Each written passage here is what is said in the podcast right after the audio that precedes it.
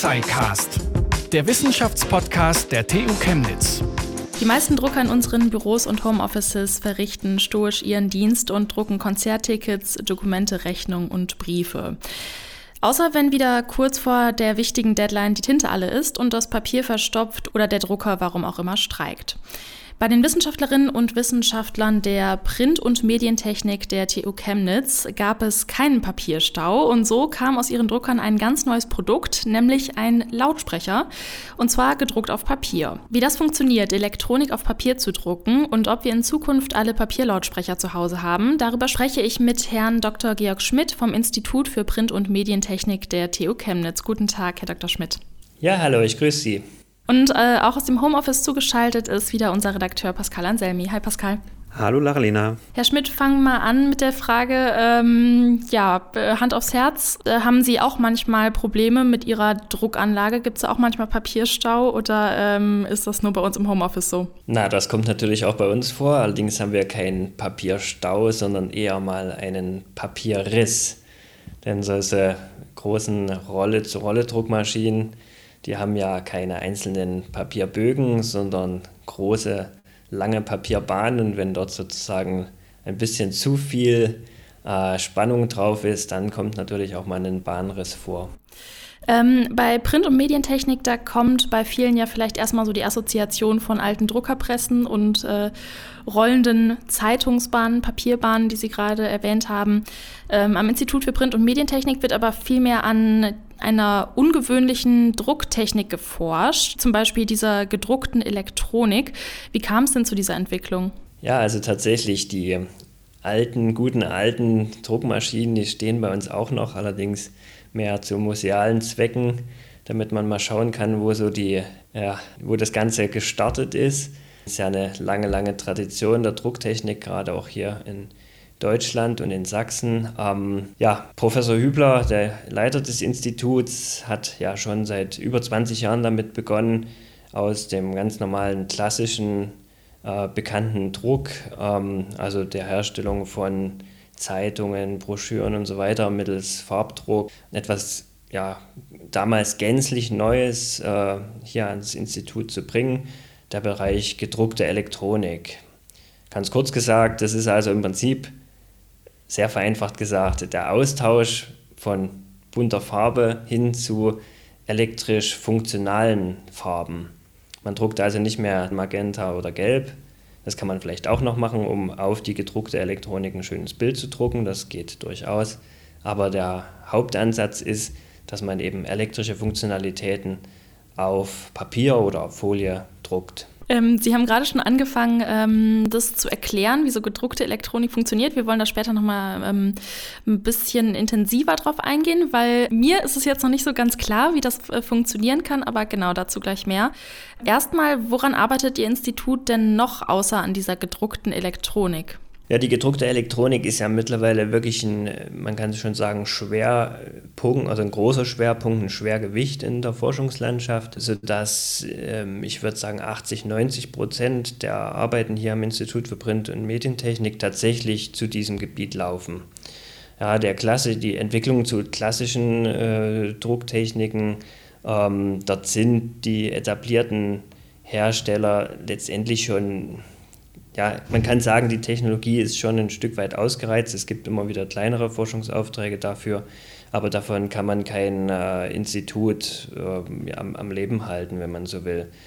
Und ähm, die gedruckte Elektronik bietet an sich so viele spannende Themen, so viel Neues. Ich denke, wir werden dann später noch detaillierter darüber reden können, sodass das einfach, äh, ja, man kann sagen, ausreicht, um wirklich ein Institut damit gut zu füllen. Es ist sehr, sehr vielfältig. Gehen wir mal so einen Schritt zurück und gucken uns ein Projekt an, was diesen jetzt entwickelten Lautsprechern voranging. Und zwar ist es das sogenannte T-Book. Was äh, ist denn das T-Book? Das T-Book war im Prinzip die erste Anwendung, der erste richtige Demonstrator, Prototyp für unsere Entwicklung zu gedruckten Lautsprechern genau gesagt zu gedruckten Lautsprecherpapier.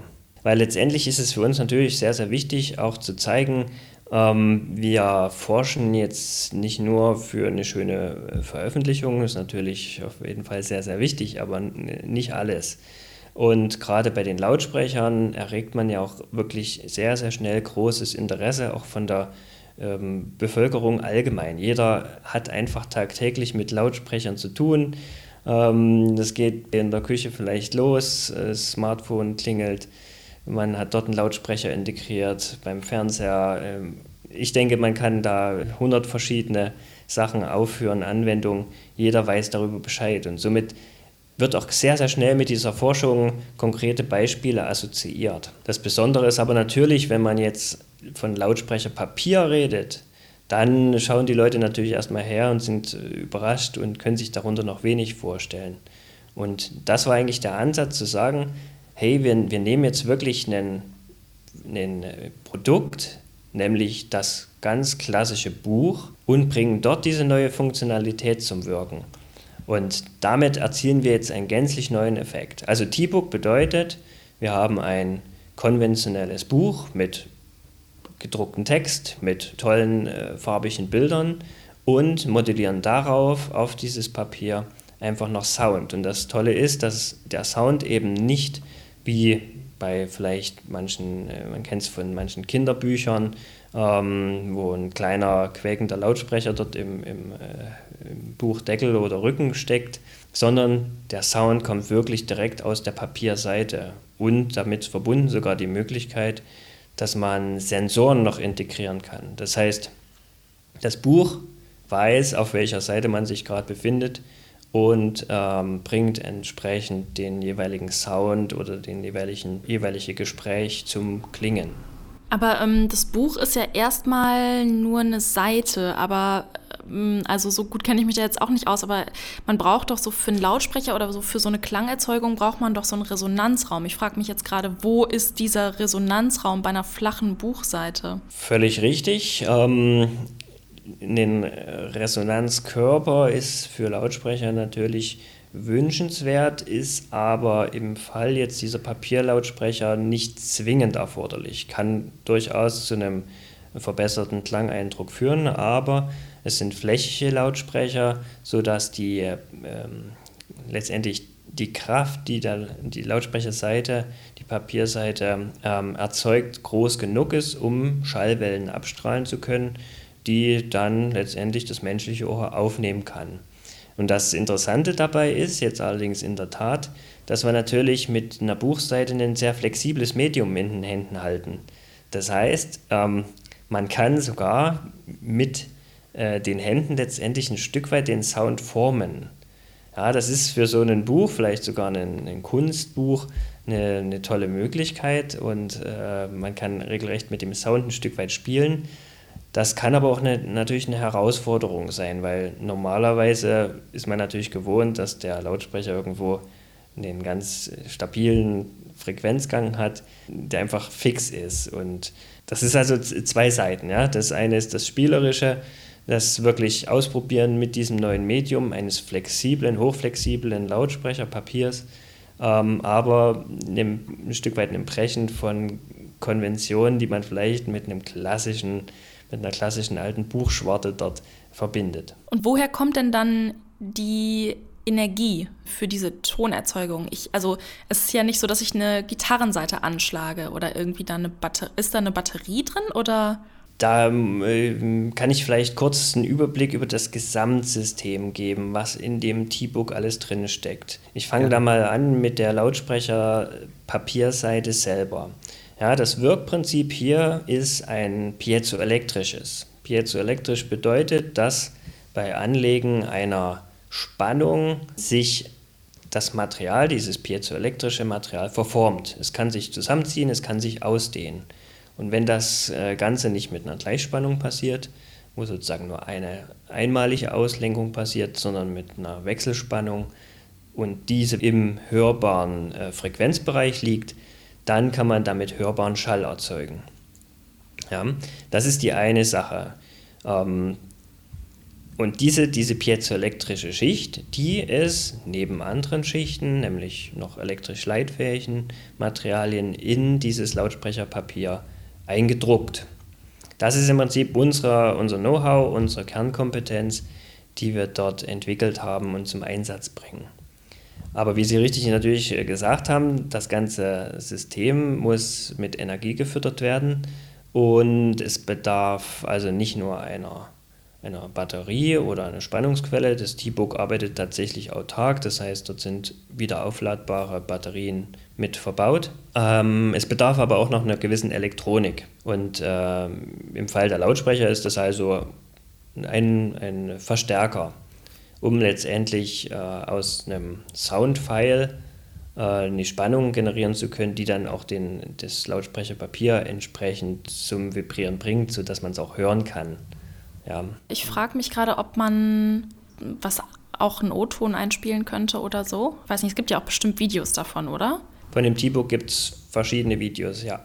Also es gibt ja sogar zwei Versionen des T-Books. T-Book 1 war also eine, eine Entwicklung in Zusammenarbeit mit einer Werbeagentur Serviceplan und dem, äh, der renommierten ähm, WordPress Fotoagentur, wo 2015, 2016 dort die besten, weltbesten Fotos innerhalb dieses Buches präsentiert wurden. Ähm, davon gibt es ein Video ähm, und dann drei Jahre später haben wir noch eine zweite Version entwickelt. Ähm, davon gibt es auch ein Video die dann nochmal eine ganz neue Idee aufgreift, nämlich, ähm, dass man letztendlich dort Personen miteinander sprechen lassen kann. Also auf der linken Seite eines Buchs äh, spricht dann eben, ist eine, eine, eine weibliche Person abgebildet, auf der rechten eine, eine männliche und die können jetzt miteinander einen Dialog führen. Also der eine Sound kommt dann wirklich aus der linken Papierseite, der andere Sound, das andere Gespräch von der rechten Seite. Ein ganz interessanter zusätzlicher zusätzliche Funktionalität. Dann würde ich sagen, dann hören wir uns das einfach mal an. Tuesday, the 15th of April 2014, in the northern Iranian city of Noor. It was the day Bilal was supposed to die, hanged for stabbing his friend Abdullah Hussein Zadeh to death. 1,000 people were present at the hanging, among them Bilal's sisters crying for mercy and Hussein Zadeh's mother, who had the right to kick away the chair on which Bilal was standing. But at the last minute, she forgave him. She did not push the chair away, but slapped Bilal's face. This was her sign that she had forgiven him and stopped the execution. Jetzt haben wir uns ja angehört, wie das T-Book klingt. Ich glaube, die Zuhörer und Zuhörerinnen zu Hause können die sich das dann vorstellen wie ein ganz normales Buch, also mit so ganz normalen Seiten. Oder sieht man das dann, Sie meinten ja schon, dass das bei diesen, wie bei diesen Spielzeugbüchern nicht ist, dass da so ein kleiner Lautsprecher ist. Aber ist das ganz normales Papier oder fühlt man dann diese Elektronik irgendwie? Nein, bei den Papierseiten selbst wird man wirklich eigentlich keinen Unterschied feststellen. Das ist tatsächlich konventionelles grafisches Papier ohne besondere Beschichtungen. Sie, Im Gegenteil, die Buchseiten sind ja wirklich konventionell farbig bedruckt worden. Ne? Mittels äh, entweder Digitaldruck oder eben auch konventionellem Offsetdruck, so wie man es gewohnt ist von normalen äh, Broschüren. Da wird man keinen Unterschied feststellen. Der einzige äh, Unterschied, und daran wird man sicherlich zukünftig arbeiten müssen, ist, dass eben der Teil der konventionellen Elektronik, wie ich es vorhin erklärt habe, also die Batterie und die Verstärkerschaltung, die sind momentan ja noch mit konventioneller Elektronik ausgeführt und entsprechend auch dick. Und das haben wir jetzt versteckt im Buchdeckel, also im Umschlag des Buches, schon relativ dünn. Na, im ersten, in der ersten Version war das noch ca. 1 cm dick. Jetzt bei der zweiten Version ist es im Prinzip schon ein sehr, wir sagen immer, Hardcover-ähnliches Buch geworden. Ja, und dieser Trend, der lässt sich auf jeden Fall weiter fortsetzen. Also da bin ich sehr gespannt, wo die, wo die Reise da noch hingeht. Aber neben den Lautsprechern gibt es ja einen breiten, breit gefächerten Blumenstrauß an Funktionalitäten der gedruckten Elektronik. Wir haben zum Beispiel auch schon tatsächlich Audioverstärker gedruckt und die sind dann wirklich genauso dünn wie die Lautsprecher selbst, flexibel und damit wäre man dann natürlich nochmal einen Schritt weiter an einem wirklich absolut authentischen Buch, wie man es sonst gewohnt ist. Und jetzt natürlich spannend, wie genau kommt die, die, Elektronik auf das Papier? Also wir haben jetzt diese, diese Buchseiten, wo die jetzt zu Lautsprechern funktioniert wurden oder wo jetzt Lautsprecher drauf gedruckt werden. Aber wie genau funktioniert das denn jetzt, ähm, dass Elektronik gedruckt wird? Weil ich kann mir das irgendwie schlecht vorstellen. Bei Schaltkreisen denkt man immer so ein bisschen an was Metallisches oder an was Festes. Und bei Drucken ja dann doch eher so an Tinte. Wie, wie, wie klappt das? Genau, das ist ja das Spannende und was natürlich die Hauptaufgabe für unser Institut ist, dass das alles zueinander passt. Und das geht los, ganz richtig, mit der Tinte. Ja, das heißt, wir müssen ja erstmal ein Medium entwickeln und anpassen, was zu der Druckmaschine, zu dem Druckverfahren passt. Und das ist eben nicht mehr, dass die äh, Buchseite schön äh, farbig glänzt, sondern eben, dass es elektrisch funktioniert. Das heißt, der erste Schritt ist immer, wir müssen das entsprechende Funktionsmaterial in eine verdruckbare Formulierung, sagen wir, bringen. Das heißt, in unserem Fall für, bei den Lautsprechern sind das halt Polymere, die man entsprechend in ein Lösemittel auflösen muss oder dispergieren kann, gegebenenfalls noch mit Additiven versetzen kann, dass zum Beispiel die Tinte dann besonders gut auf einer Folie oder einem Papier benetzt. Also ich mal Oberflächen. Ähm, was genau ist ein Polymer? Man hört den Begriff oft, ich weiß aber nicht genau, was ein Polymer ist. Können Sie das vielleicht noch kurz erklären? Also äh, ganz platt gesagt, das sind Kunststoffe, also ähm, Materialien, die aus Kohlenstoff, Kohlenstoffketten bestehen. Und so ist es genau ähm, hier in unserem Fall zum Beispiel bei diesem piezoelektrischen Material, das ist ein PV, sogenanntes PVDF-Copolymer, Polyvinylidenfluorid, was zusätzlich noch versetzt wird mit Trifluorethylen. Ähm, wenn man es genau wissen möchte, ich bin kein Chemiker, aber das sind äh, mittlerweile relativ äh, geläufige Materialien tatsächlich, die dort vielfach eingesetzt werden. Und diese Polymere haben eben den schönen Vorteil, dass es sich eben gut, äh, oder die meisten zumindest, die wir einsetzen, gut lösen lassen und damit erstmal die Möglichkeit besteht einer sogenannten Flüssigprozessierung. Ja, das ist elementar wichtig, um letztendlich die Materialien in einer Druckmaschine verarbeiten zu können.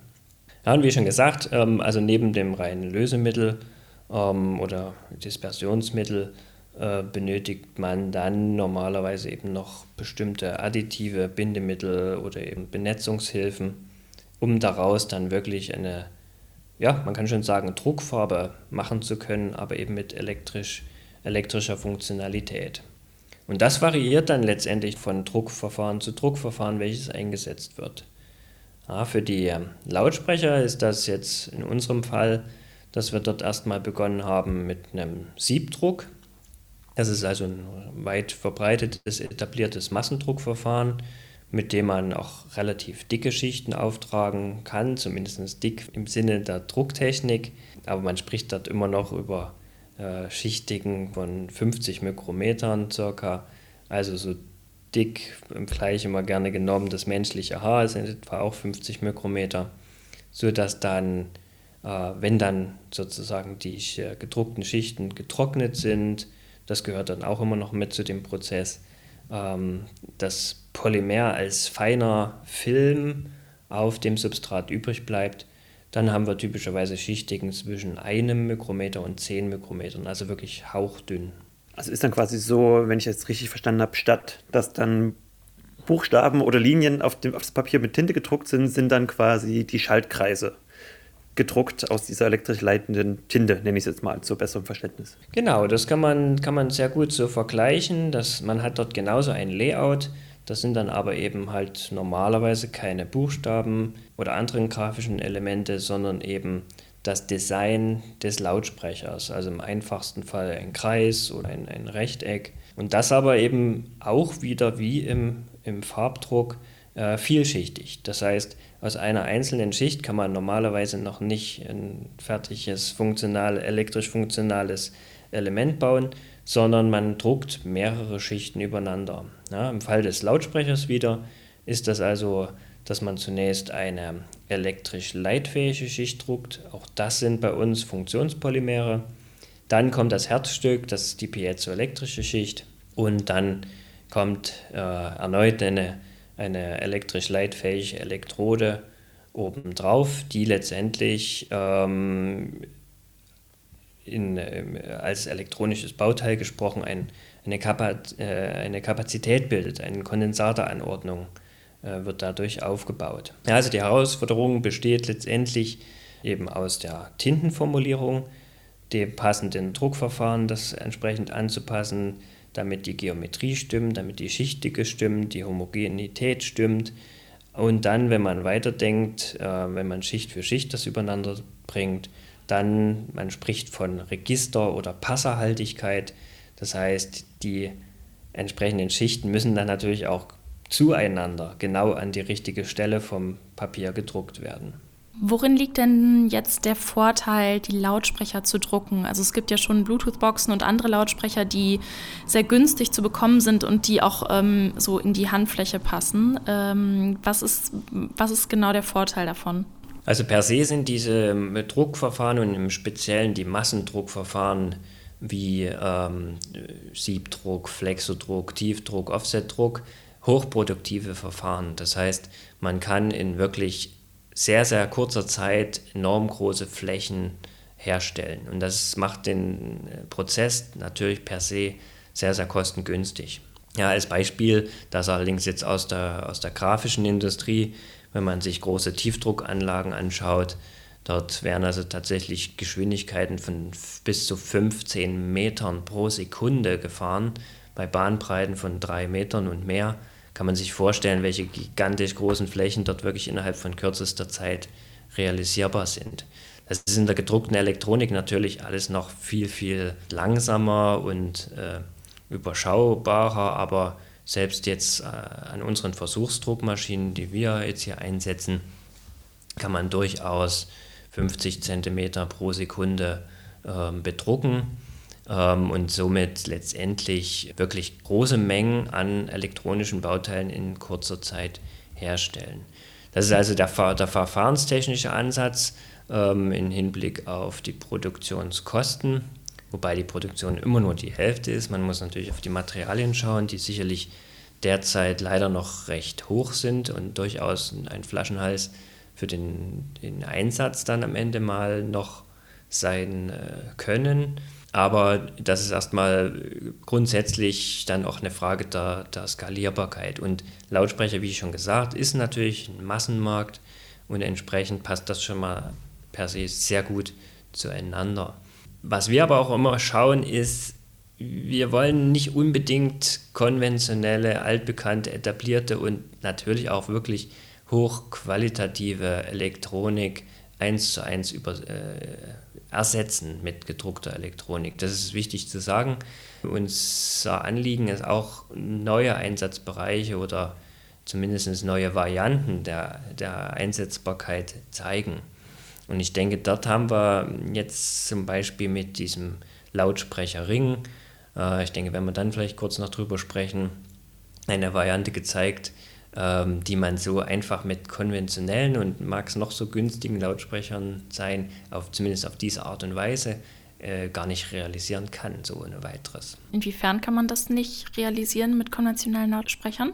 Ja, weil man zum Beispiel nicht einfach eine, ganz platt gesagt, eine Surround-Sound-Anlage ausrollen kann und auf einfachste Weise sich dort in, an die Wohnzimmerdecke hängen kann.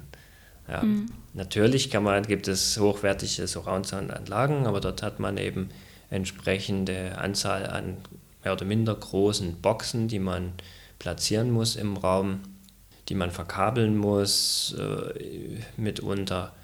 Also das ist jetzt nur, nur ein Beispiel, aber mhm. ähm, da gibt es durchaus Möglichkeiten, weil einfach die Medien, die eingesetzt werden, ja auch ganz neue zusätzliche passive Funktionalitäten mitbringen. Also als Beispiel, wenn ich ein 100 Mikrometer dünnes Papier habe, ist das natürlich super leicht, es ist hochgradig flexibel, was eine konventionelle Elektronik in dieser Form ja vom Formfaktor her schon gar nicht mit sich bringen kann.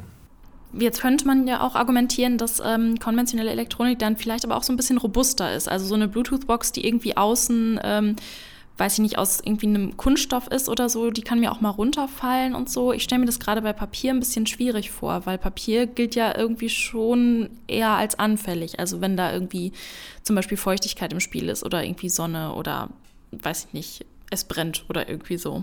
Ja, hier muss man, muss man äh, unterscheiden. Es gibt natürlich Einsatzbereiche, wo das wenig Sinn macht. Dort, wo absolute Langlebigkeit zählt, Robustheit. Ja, ähm, da ist Papier vielleicht nicht das beste Beispiel, wobei auch dort kann man sagen, ähm, dass Papier durchaus auch langlebig sein kann.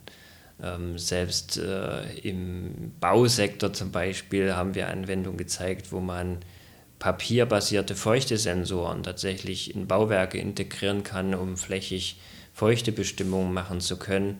Und ich meine, das ist klar, so ein Bauwerk muss ein paar Jahre halten und so ein Sensor muss entsprechend dort über Jahre auch funktionieren. Also äh, das ist, muss man sich genauer anschauen, für welchen Einsatzzweck das äh, gültig hat.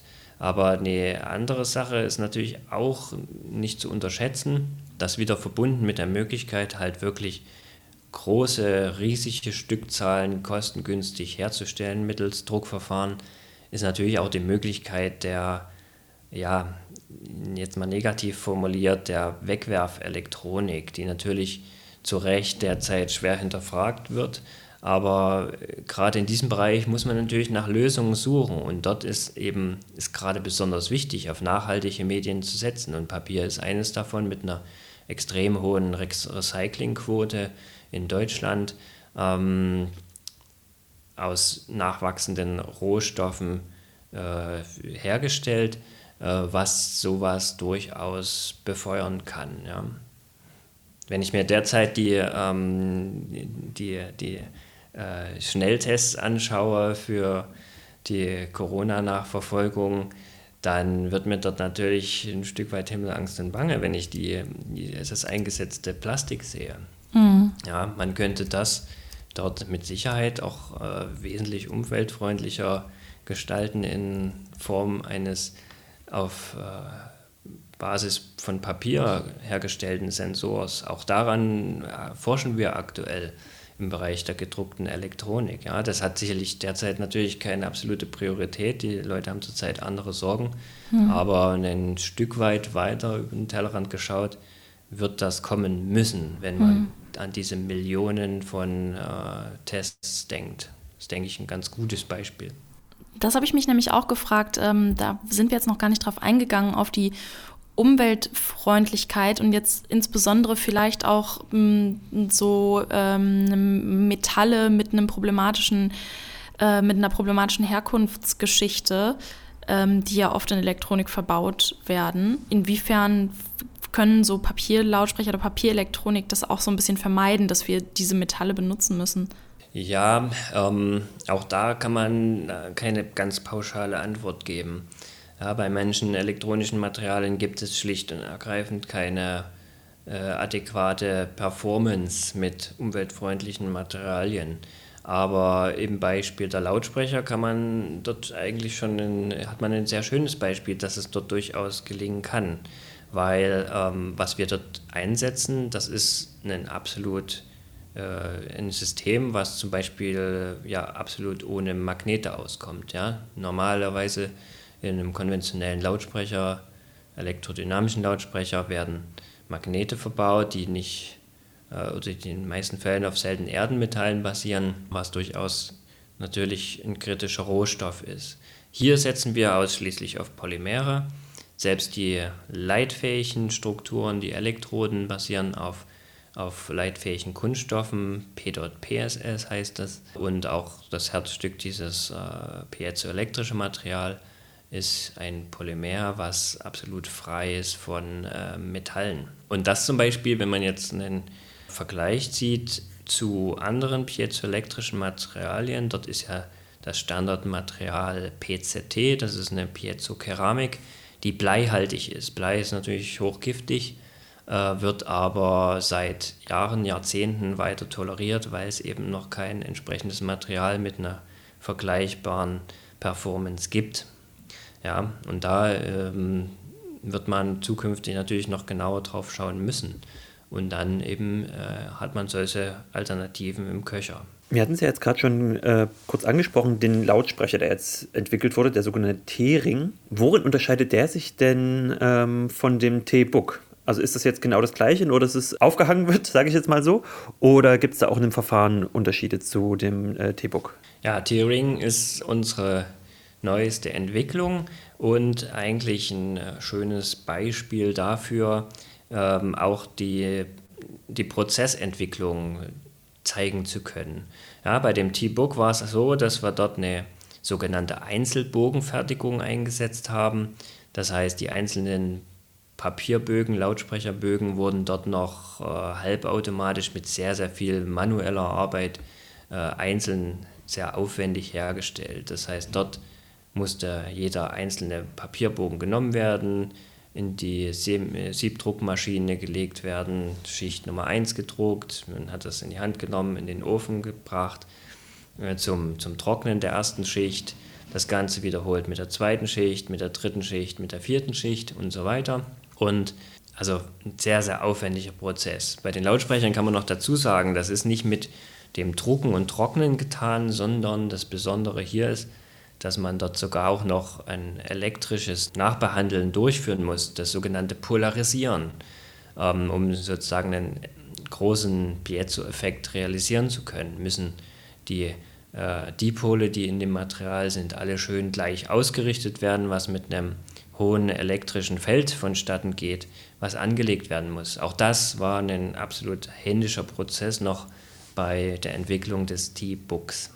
Jetzt im Rahmen eines dreijährigen äh, vom BMBF geförderten Projektes im Rahmen von VIP Plus. Das sind also große Validierungsvorhaben, wo man schon zeigen muss, dass man irgendwo die Grundlagen gelegt hat. Ähm, konnten wir jetzt eben den nächsten Schritt gehen.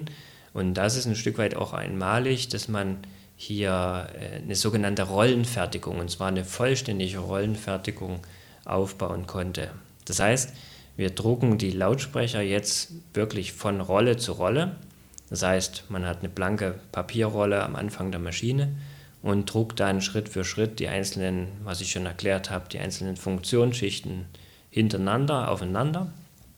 Natürlich immer mit Zwischentrocknung. Ähm, hat dann noch entsprechende Nachverarbeitungsschritte. In unserem Fall ist das ein Inline-Laminieren. Da bringt man also zwei Papierbahnen zueinander, sodass man die gedruckte Elektronik schön geschickt in das Papier verstecken kann.